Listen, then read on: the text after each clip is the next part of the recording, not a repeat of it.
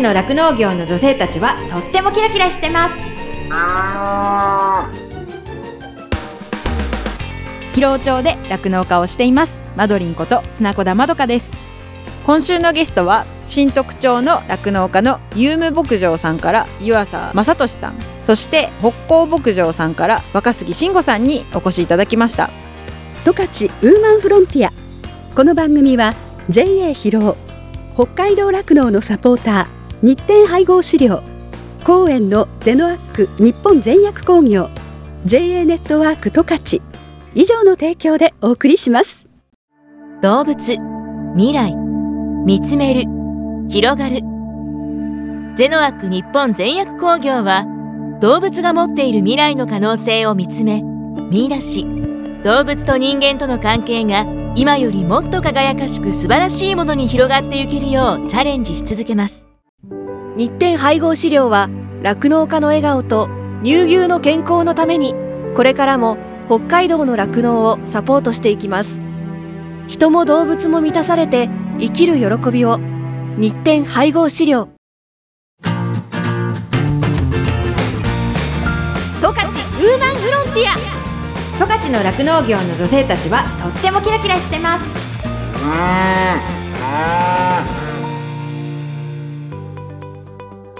今週は牧場経営以外の取り組みについてお話ししていきます。経営をね効率化するために有名牧場さんではバイオガス事業に取り組んでらっしゃるっていうことなんですけれども、ちょっと詳しく教えていただけますか？はい、まあ、簡単に言うと家畜の糞尿から糞尿をこう発酵させてでメタン発酵させてメタンガスが発生してそのメタンガスをエンジンで燃やしてでタービンを回して発電するんですけどそこでまず電気が生まれるじゃないですか、うん。電気が生まれるのと同時に発酵終わった糞尿はうん。今度いい肥料になるんですよね、はいはい。で畑に還元されるじゃないですか。はいはい。畑に還元した。そしたら肥料となってまた餌が取れる、はいはい。その餌をまた食べてはい。うんこ出るじゃないですか。はい。それもう常にこうぐるぐる回ってる。循環してるってことですね。はい。でその循環させるまあいい肥料が出て循環するのはそうなんですけど、そのガスをこうエンジンを回して、はい。ガスを燃焼させて発電する、はいはい。だから電気も生まれる。でその電気は全量売電してるんですよね。牧場で使うとかじゃなくそうです。はい。北電に北電に全部売電して、はい。でそのエンジンを回してできた電気は売るけどその熱を使って熱っていうのはエンジンの熱なんですよ、はい、はい、発酵してる熱じゃないんですよね、ああなるほど、はい、はいはい。エンジンが常にこう車もそうですけど、うんエンジン冷やさないとオーバーヒートしちゃって焼けちゃうじゃないですか。はい。なので、まあ、水を循環させてお湯に変わるはい、熱をはいはい。奪って、その奪った熱を今度はビニールハウスに流れてってんですよね。そのお湯がってことですか？そうなんです。はいはい。でそのビニールハウスでメロンを水耕栽培してます。素晴らしい。なんでメロンなんですか？まあなんかいろいろ考えたんですけどね最初。うん。なんか野菜とかうん。いろいろ考えたんですけど、いいタイミングでこうそういう話が来て、うん。まあ、東京にうん。その、はい、私それテレビで見たと思います。なるほどなってすごい思ったんですよね。そのハウスを見た時にすごい一つの房っていうの一つのはい。株で10個ぐらいこいやもっといきますよ。30から40ぐらいうなっちゃいます。はあ。それ通年でやってるんですか？うちはあの年に3回。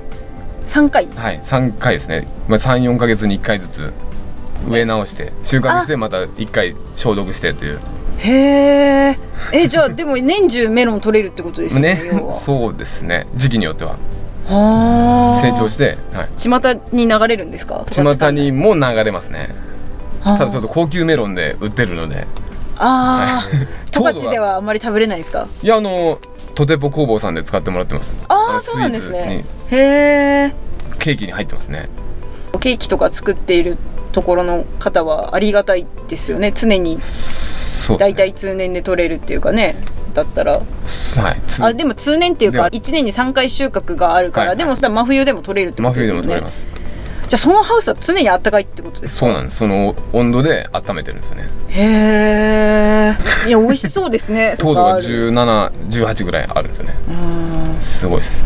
すごいですね。そのメロンが高級メロンだからこうやってその施設にもかなりの費用がかかるわけじゃないですか、はいはい。でまあ多分維持していくのも大変ですよね。そうですね。うん、で費用のリスクがあるからみんな入れたくてもなかなか入れられないっていう現状があるのでそれもある意味その酪農家さんの今の課題っていうか、うん。あのね、今その本当にね日本全国的に増頭っていう風に牛がどんどん増えてる中で牛が増えるイコールそのね糞尿が増えるっていうことだから、でもそこを処理しきれないとかその処理する施設が結構ななんていうのネックになってるっていうのはやっぱみんなあると思うので、そういう意味では面白いっていうかね、あのなかなか聞いたことがなかったですけどメロン収穫するのも従業員さんなんですよね。そうですね。まあ従業員も一部関わってるまあ専門的な人も雇ってるしあ、はい。メロン専門の人もいるんですね。そうです。その人も知識はなかったんですけどもう自分で学んでくれて試行錯誤しながらやってくれて。それでのハウスの温度管理だとか、そういうことを専門にやってる人がいるってことですね。へえ、なんか酪農家がメロン作るってね、そうなんです。あんまり聞いたことないけど、うちのあのキャッチコピーの一つにあの酪農の可能性は無限大っていうのがあって。ああ、はい、はいっていうのは科学も日々進歩してるじゃないですか。うんうん。で酪農技術も進歩してるし、うん。新しい、まあ、考えとか技術を導入しながら酪農にマッチングしたものがあって、それをこう新しいものを取り入れていくとはい酪農から始まる可能性というのは無限大にあるんじゃないかとうん、いうのがあります、かっこいいですね。いやいやちょっと決まりましたね。噛まなかった。いやでも面白いと思います。具体的にそのメロンがすごいっていうのがね夕張メロンだと糖度が13度以上あれば夕張メロン高級だって言われてるんですけど湯浅さんのところで取れるメロンは糖度が何度ぐらいあるんでしたっけ？最低でも16ぐらいはありますね。あ高級な夕張メロンよりも甘いっていうことですね。そうですね甘いです、うん。そういう意味では超高級メロンですね。そうですね。美味しいです本当に。メロンを普通に買ったら1個いくらぐらいにするんですか？1万円です。なかなかね手が出ないですね。ね。うん。いやでもそれだけかかってるかかってるっていうのはまあ、路線をこの高級路線でずっとなんとか販路も拡大してて、うん。やっぱり買う人は認めてくれる人は買ってくれる。そうですよね、はい。であの地域のあの新徳のふるさと。納税の返礼品にもあそれいいですね、はい。うんうんうんうん。っていう感じで使ってもらってますね。へえこう新たな展開っていう感じがしますねまさに。はいありがとうございます。なんていう名前でしたっけ？えっ、と青空メロンって言います。あ青の空メロン。水耕栽培で上になるんですよね。うんうん。地面にならないんですよ、はいはい。こう上にネットがあってそのネットにこう、うんうん。えー、つるが張ってって。あブドウみたいにぶら下がってるってことですよね。すすごいですよ。圧巻です。そうですよね、はい、ぜひうちのホームページを 認めてもらえばもらえば。なんか落ちないのかなって思いました。そこはやっぱり縛り付けてるんですよね。あーその、はい。なんかネットみたいのに。そうですゴミがだんだんなってきたらはい。縛り付けて、こうこういうのをやってるんですそ,、かまあ、そんなんなくても本当にただ縛り付けてるだけです。あで大丈夫なんですか、はつるをつるっていうかはい。縛あそれり付けて。ねやっぱ従業員さんもね味見できる時があるんですよね。ありますね、うん。はい。いいですね。いやあありがとうございます。食べたいですね。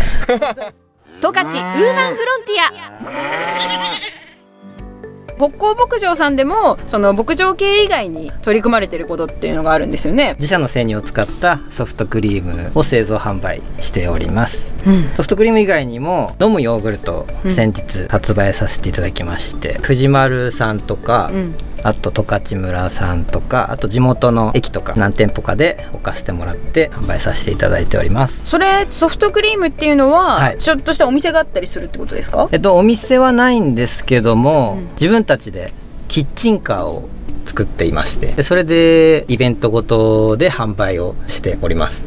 その常時どこで食べれるっていう感じではないっていうことですか？ああと駅では食べれます。新徳駅。駅ではあと札幌に一つお店置かしてもらってるとこもありますね。あのソフトクリームをのミックスを使っていただいてるお店が札幌に1軒あります。そのへー。2軒ですかね。常時食べれるのは今のところ。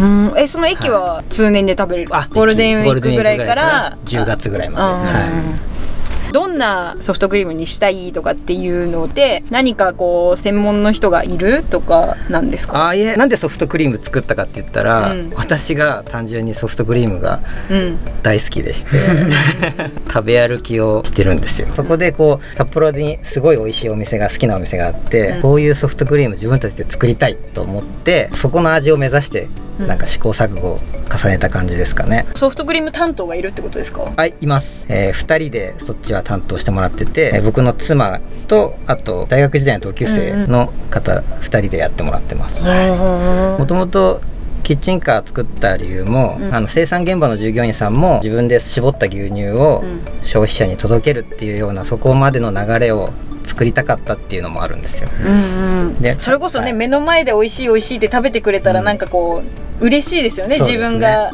生産したものがうんうんうんこのようにね目の前の人に伝わっはいてっていうところですよね。そうですね。あの消費者の人に伝わりにくいというか、私たちが出荷した牛乳がどうなってるかっていうことを、はいあの自分自身とかもなかなかこう接する機会が少ないですよね。その自分が生産したものがこれになってるっていうね例えばその牛乳になってるとかチーズになってるってことは話の中では分かっている,、けどそれをこう例えば自分のね全然関係ないお友達酪農とは関係ないお友達にこう伝えるときに、はい。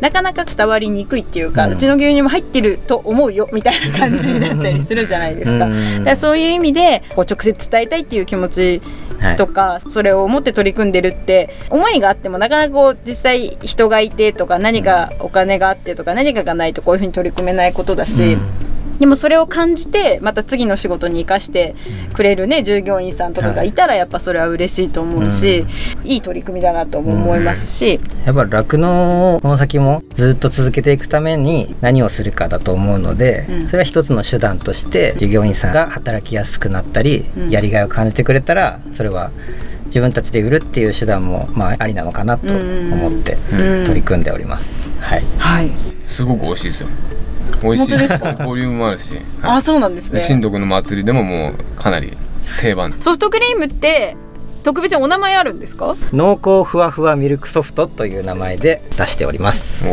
お本当に本当にもうこのまんまなんですよ。濃厚でうん。ものすごいふわふわしてるんです。へえもうなので速攻言い方悪くすれば速攻溶けちゃう。あー大変口どけの良い、ソフトクリームもね安定剤だかなんか入ってるとうん。こう塊が良くてこはう形状がうん。綺麗なままだけどそういうの入ってないとうん、すぐ溶けちゃうんですよね。そうですね、最近発売した飲むヨーグルトはい。はどのような特徴があるんですか、十勝であの発見された TM96 っていう乳酸菌を、えー自社で培養してまして、自分の牧場で、はい、うん。そっからできた飲むヨーグルトなんです。まだ十勝でも何件かですね。しかそのプロジェクトはやってないはずです、あそうなんです、はい。あのー明治乳業さんから提供してもらった菌を元にうん。それを自社で増やすうんですよ、はい。じゃあ今日はこのほ北高ミルクの飲むヨーグルトを の現物をねまああの若杉さんが持ってきてくださったんで、はい。せっかくなんで今飲んでみましょうか。あここに書いてあります。乳酸菌 TM96 を使用。はい。生乳90%以上使用。じゃあいただきます。いただきます、あわーいよく振ってください、はい。ものすごいこれ濃厚なので出てこないぐらい濃厚なのでそうなんだ。よく振っていただいてはいあの今はね何でしたっけ十勝村さんで売ってるんですよね藤丸さんと。はいそうです。いただきます。あーめっちゃ濃い。うーん。ありがとうありがとうございます。美味しいですね。濃厚だねやっぱり。うん。なんか味が酸味が少し抑えられててうん。まろやかなのがうん。特徴的なんですよねこの TM96 あそうなんだ。あーそうなんですね。飲みやすいねじゃあ。はいということでねあのお二人に今後の展望を聞きたいなと思うんですけど。北高牧場の今後の展望としてはやっぱりもう大規模牧場として生乳生産の維持をまず第一に掲げて、え日本の消費者の皆さんに安心安全な生乳を常に届けていきたいと思っております。そのためにロボットを導入したりして規模拡大をしていきたい。っていうのがまず一つあるのとえもう一つはさっき砂子田さんもおっしゃってましたけどこう消費者と酪農家のちょっと距離っていうかやっぱそういうのがまだあるじゃないですか、うん。どうにかしてその距離を少しずつでも縮められたらなって思ってまして牧場体験事業っていうのをちょっと今年から始めたんですよ、うん。ただコロナのせいでちょっとストップかかっちゃってますけど、具体的にどんな教育ファームとはまたちょっと違う？んです教育ファームとは違うんですけど、まあ、最終的に教育ファームまでいけたらなとは思っております。やってることは同じような形であの地域交流牧場うんうん。として、まあ例えばその地域のはい。小学生とかそうですね。をはい。受け入れて、搾乳とかやってもらうみたいうな。そですね。搾乳とか保育体験とかまあ酪農、ってどんな仕事してるのっていうのとかあと牛って生きているのを直に触ってもらって感じてもらう、私たちの仕事ってそのやっぱ生き物をなりわいにしてるじゃないですか、うん。なのでやっぱそういう命の大切さを伝えるっていうのは一つの使命だと思ってるんですよね。酪農家としての。そういうようなことを今後もっともっと力入れていきたいなとは思っておりますはい。はい。私の勝手なイメージですけどそうやってこう受け入れたりだとか教育ファームっていう風に言われてやられてる人ってあんまりその大きな牧場の方が取り組んでる人って少ないような気がしてるんですよね。はい。なんとなくそのあのこれはちょっと私の偏見かもしれないですけど大きな牧場ってやっぱ大きな施設でなんとなくなんかこう牛が人に合わせてるじゃないけど言い方すごく失礼な言い方ですけどね。なんとなくそういうイメージが強いっていう風に思ってしまうけれどもそれこそそうやってたくさんの命を扱っているっていうことだからこそ伝えたいっていうことなのかなっていう風に思って、そうですね実際にねそうやってたくさん飼われている姿も多分見せた上で、はい。じゃあ実際触ってみようっていうことになるんだと思うから、はい。地域とか子どもたちに伝える意味での新しい形とかいろんな姿を見せれる場になるのかなっていうふうに思いそうま。ですすね。うん。ただそれももう有無牧場さんはもう何年も前から取り組んで。そうだ有名ですもんね、はい。お母さん。もう後を追ってますから北高いやそんなことはない。先輩の。なるほど、はい。じゃあ続いて。えーまずはあの北高牧場さんでももう先進的に取り組まれてる、えー働きやすい環境づくりを今うちでも始めたばっかりというかなかなかうまくいかないですけど、はい、従業員がみんな生き生きと働けて有無牧場がずっと続くように。まあ経営者もそうですけどうちらも勉強しながら従業員と一緒にいい牧場づくりに、はい、邁進していきたいと思思ってます。はいはい、でまあ規模的には大きいのでそれがこう新特徴酪農で言ったらその大きい規模というのを利用してというか、まあ、底辺でどっしりといたいなという底辺で下支えできるような存在でずっと居続きたいなというのはありますね。まあなんかチャンスがあれば規模拡大にもあるかもしれないし、まあ、今後の展望次第ではいろんな可能性があるんでで先ほども言いましたけど酪農の可能性は無限大というところで新しい技術もいろいろ取り組みながらはい、その時に合わせて進んでいきたいと思います。はい、はいありがとうございます。ね。そうやってこう皆さん農家さんとか酪農家さんってどうしてもその自分たちの考えにこう固執しがちというか固い考えとかこうなんていうのかな日々の仕事をやっていくってことになりすぎてしまってどうしてもそのもうちょっと視野を広げたらもっといいことがあるのにそれを感じる時もたまにあったりするんですけどそういう意味でなんかお二人は結構柔軟なのかなっていうふうに思いました。なんか今日の話とか聞いてるとそういうふうに酪農家がメロン作るとか何？とかって思ったりするけどそういう話ももちろんだし ヨーグルトとかねソフトクリーム作りたいっていうこともそうですしそうやって新しく人を受け入れてでもっと伝えていきたいっていうことだったりだとか、そういうふうにこう若い人たちがそういうことをこう積極的に取り組んでいくっていうことがこの地域とかねその十勝の新しいというかねその可能性が広がる一つのきっかけになるんじゃないかなっていうすごいすごい感じたので私もすごく元気をもらったなと思います。いやこちらこそ。ありがとうございます 一緒に頑張りましょうそうですね。なんか面白いことできたらいいなと思いました。生産者発信の何かができるったらいいですね。そうですね。それ面白そうですね。よろしくお願いします。お祭りみたいな感じとかうん。面白くないですか、面白そうですね。で。その十勝管内でそのメロンもそうですけど、うん。なんかそういうなんかこう人に伝えられる何かとうん。なんか体験できるブースとかも含めた生産者と消費者がなんか直接関われるみたいな、うんそういう面白いことができたら、うんそうですねめ。っちゃ楽しそうですよねねそれしかもそれを十勝からスタートするみたいなそうですね。十勝だからできる。そうそうねそういうのできたら面白いですよそうねですね。この十勝でこう生まれ育ったってことでその十勝のこういうものがあるんだよっていうことを知って羽ばたいていくっていうか都会で働くのも全然いいけど私はこれを飲んで育ったとかそういうのがいいじゃないですか、うん。そういうふうにこう地元愛を持ってもっともっとその十勝のことをみんないろんな人に発信してほしいなっていうふうにうん。思うのでこれからのこう若い人たちとか子供たちの何かこう希望になれるようなことができたらなっていうふうに思ってます。素晴らしい。やりましょう。やりたいですね。ぜひ。いやでもすごい私も勉強になったんで今日は楽しい話でした。ありがとうございます。こいやありがとうございました。じゃあ以上本日は十勝管内を代表する新特徴のメガファームのユーム牧場から湯浅さん北高牧場から若杉さんをお招きして最新の酪農の経営や導入技術についてのお話を伺いました。どうもありがとうございましたありがとうございましありがとうございまたした。何回拍手入ってんのこれ。十勝ウーマンフロンティア。十勝の酪農業の女性たちはとってもキラキラしてます。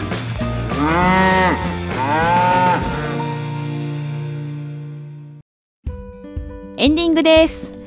今日の放送もインターネットで聞くことができます。FM ジャガのホームページ十勝ウーマンフロンティアの番組ブログからお聞きください。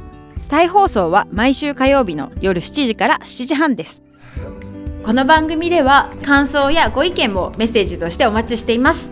宛先はですねメールで jaga.jaga.fm jaga.jaga.fm になってます。今後ねこんな話してほしいよとかこの人ちょっとおすすめだよみたいな人もいたらぜひ教えてほしいなと思います。どうぞよろしくお願いします。この後はこの番組を支えてくださっているスポンサーさんからの大事なお知らせタイムです。最後まで聞いてくださいね。十勝ウーマンフロンティア。ここまではマドリンこと砂子田まどかがお送りしました。どうもありがとうございました。日展配合飼料から大切な子牛に 6g のおまじない。哺乳子牛用サプリメント。子牛の味方のご案内です。子牛の味方は初乳に含まれる免疫グロブリンの吸収率を高めるオリゴ糖を原料とする子牛用サプリメント。免疫グロブリンは出生後の子牛が初乳を飲むことで吸収しますが出生後24時間を過ぎると免疫グロブリンの吸収ができなくなってしまいます。子牛に初乳に含まれる免疫グロブリンをできるだけ早く多く吸収させることは子牛の健康な成長のためにとても重要です。日展配合飼料の子牛の味方は初乳中の免疫グロブリンの吸収をサポートするサプリメント。使い方は簡単です。初乳に子牛の味方を1本混ぜて飲ませるだけ。分娩後1回目と2回目の哺乳の時にご使用ください。免疫グロブリンの吸収を高め感染症などからあなたの子牛を守ります。子牛の健やかな成長のために 6g のおまじない子牛の味方は日展配合飼料から発売中です。日展配合飼料からのお知らせでした。続きまして広尾町のサンタマルシェというお野菜大好きな酪農家のお母さんたちのグループからのお知らせです。作った野菜を家庭で食べるだけでは物足りなくて野菜の直売グループを立ち上げて軽トラによる野菜の販売を始めました。酪農の仕事の傍らでの野菜作り。直売作業ですので大量には作れませんが珍しい野菜も揃えています。紫カリフラワーやカラー人参カツオナ白ナスロメインレタスにパクチーそして山鳥のキノコ山菜など普段大型店には並びにくい野菜も手掛けています。わあこの野菜なというお客様の声を聞くのがとても楽しみです。